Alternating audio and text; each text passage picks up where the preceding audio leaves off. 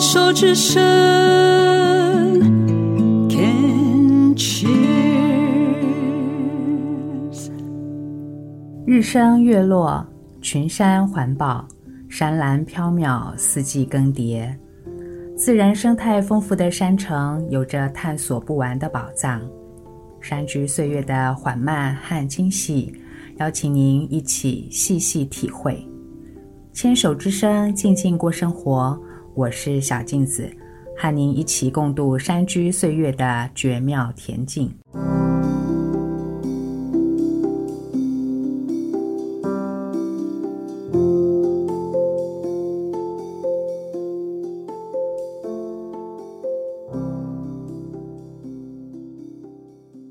三月的山城充满了许多令人振奋、愉快的五感体验。每年三月，只要推开窗户，弥漫在山谷间的花香就顺着气流融进了家里。有时候浓郁猛烈，有时候又是似有若无的淡雅。清晨带着凉意的味道，是清新醒脑的。黄昏的时候的味道则带一点甜味。我家面山谷，窗外那层层叠叠的山峦一直往东边爬升，最远处可以看见一座双峰的高山。推开窗户，就能听见谷底溪水潺潺流动的声音。多年来，我从来没有在这面山谷里找到过发散香气的植物的踪影。住家的前后也没有人栽种这种植物。我来掉个书袋，我们来听听古人怎么形容它的。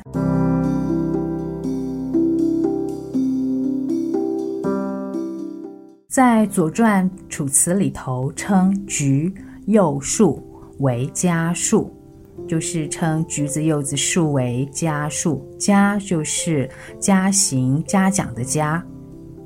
根据农委会的农业知识入口网站的叙述，南宋理学大师是一位标准的柚子迷。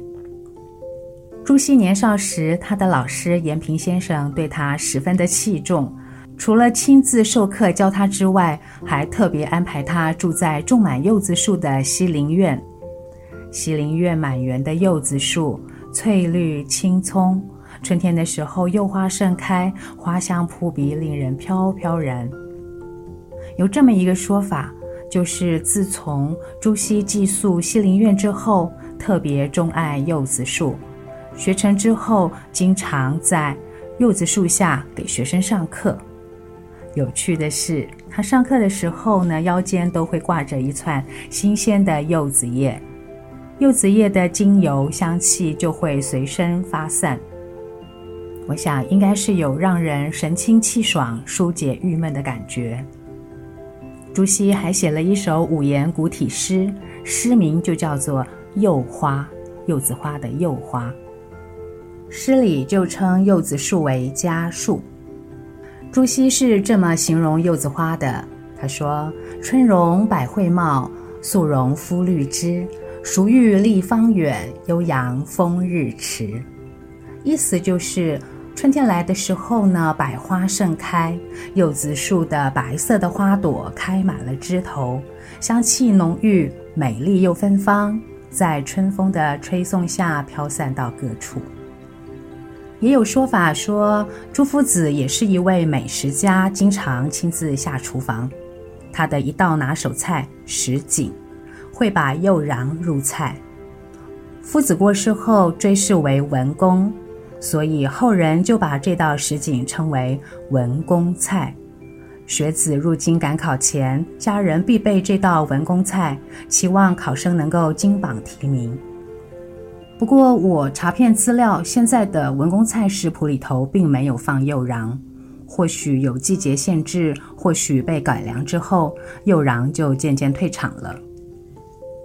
现在民间仍然是把柚子树当作家树哦。因为柚和保佑的佑同音，柚子就像是柚子，保佑子孙的吉祥意思。还有啊，柚和有没有的有谐音，大柚子的大柚发音像大有，所以在中秋节啦、年节的时候拜拜的时候，供上一盘大柚子，期待来年有大有好运。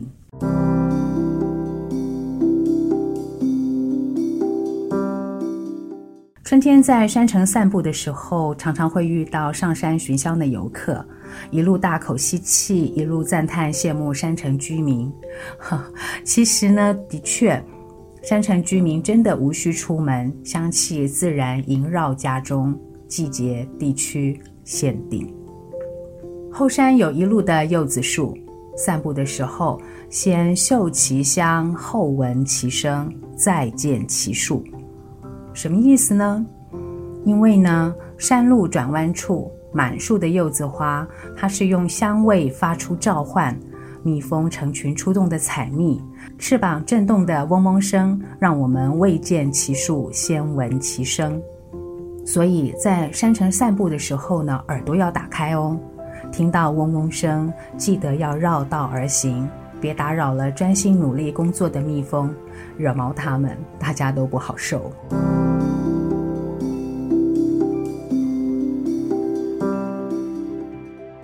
我在山城的山径行走的时候，通常都是东张西望的。春天里的漫游更是这样。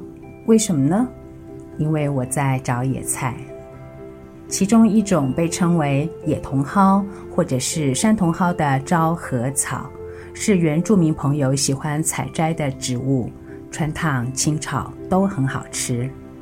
昭和草的叶脉中间有微微的蓝紫色，边缘不规则的锯齿状。生命力旺盛，而且长得很快。吐出花苞的时候呢，非常的低调，因为呢，它是在末端长出一朵朵呈现砖红色的管状花。那由于昭和草的茎部比较细，难以承载小红花的重量，所以每朵小红花都呈现羞涩的模样，微微的低下头，就像小小的莲蓬头一样。成熟以后，昭和草的花便会逐渐的由红转白，最终胀破花萼，并形成白絮棉球状，四处随风而起，飞散到各地。去年初，我和朋友组了一个小小的画会，双周聚在一起画画，画累了就出去走走，在步道上摘了不少的昭和草，朋友带回去吃。春天的气息好极了，全家人吃的都很开心。我的邻居们也会沿路找，但是他们找的是鼠菊草，用来做草仔粿。我喜欢那股味道，但是我不爱吃糯米，所以鼠菊草是我搜寻野菜的时候会看到，但是不会动手的植物。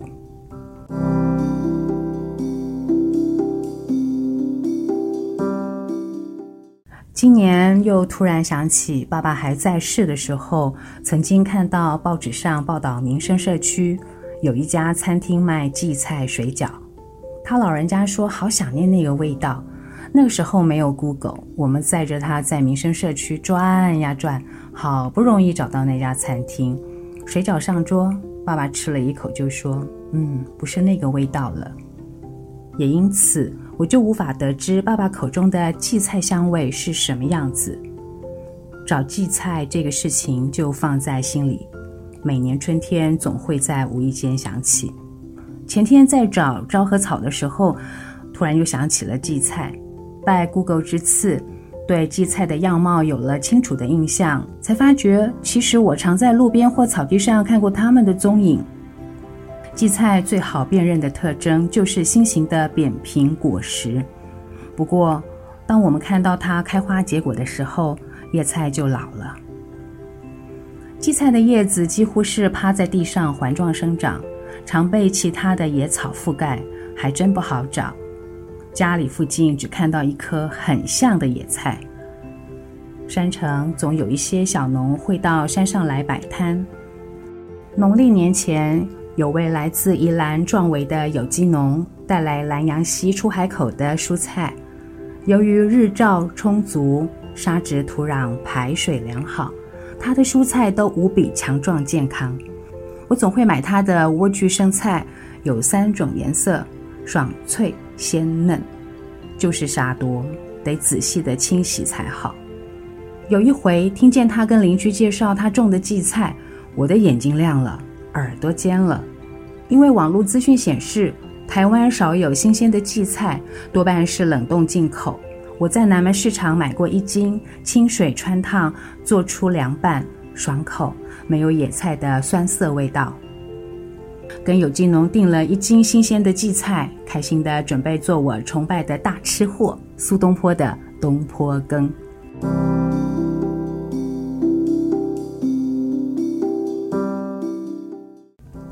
食疗建议春天饮食要清淡养肝，多吃蔬菜。野菜生命力强，也没有农药，真的可以多多尝试哦。东坡羹大致的做法就是将生米和白萝卜一起熬煮，放一点捣碎的姜，熬到米粒几乎成为泥状，加入穿烫后切碎的荠菜，再熬煮一会儿就可以上桌了。不加油盐，萝卜和粥的自然清甜，加上荠菜的野菜清香，吃得让人胃都舒缓了起来。苏东坡给生病的朋友写信，他建议朋友吃荠菜养身体。他说：“君若知此味，则陆海八珍皆可比宴也。”意思就是说，吃了这样一碗粥，什么山珍海味都不会想吃了。又曾经写诗说：“时绕麦田求野荠，强为僧舍煮山羹。”意思就是说，这样煮的羹比寺庙里和尚煮的山羹要好吃得多。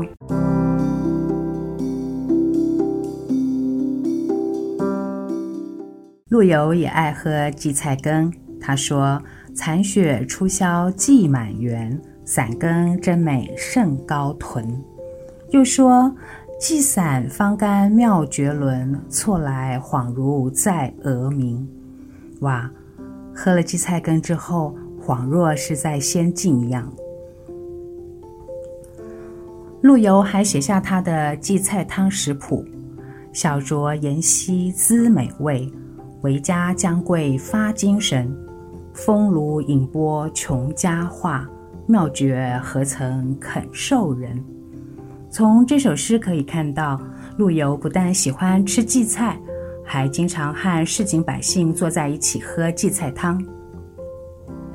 先把荠菜用盐和醋抓腌入味，再放点生姜和肉桂，加入冷水之后，放在煮茶的风炉上烧开，端起钵，一边喝着，一边与贫苦百姓聊天，其中的绝妙何曾受人呐？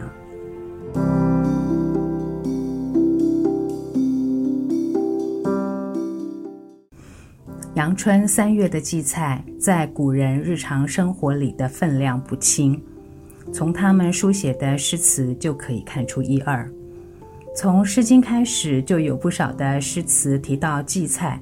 除了刚刚提到的苏东坡和陆游之外，晋代的夏侯澄他还写了一首《荠赋》，荠就是荠菜的荠，赋就是诗词歌赋的赋。他的头两句说：“钻重冰而挺茂。”蒙严霜已发鲜。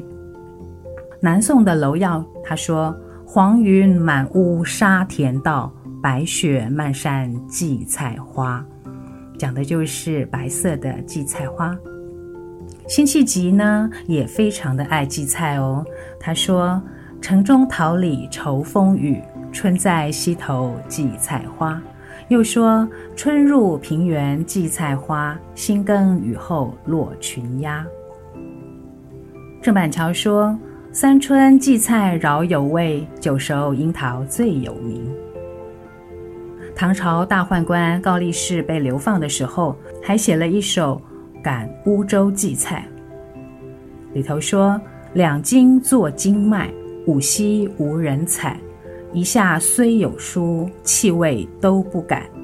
也就是说，在京城里头呢，荠菜呢可是论斤来卖的。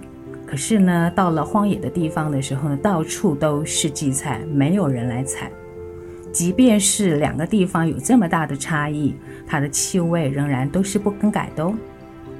高力士自比是荠菜，不论到哪儿，气味都不会改变，表达对唐玄宗的忠心不二。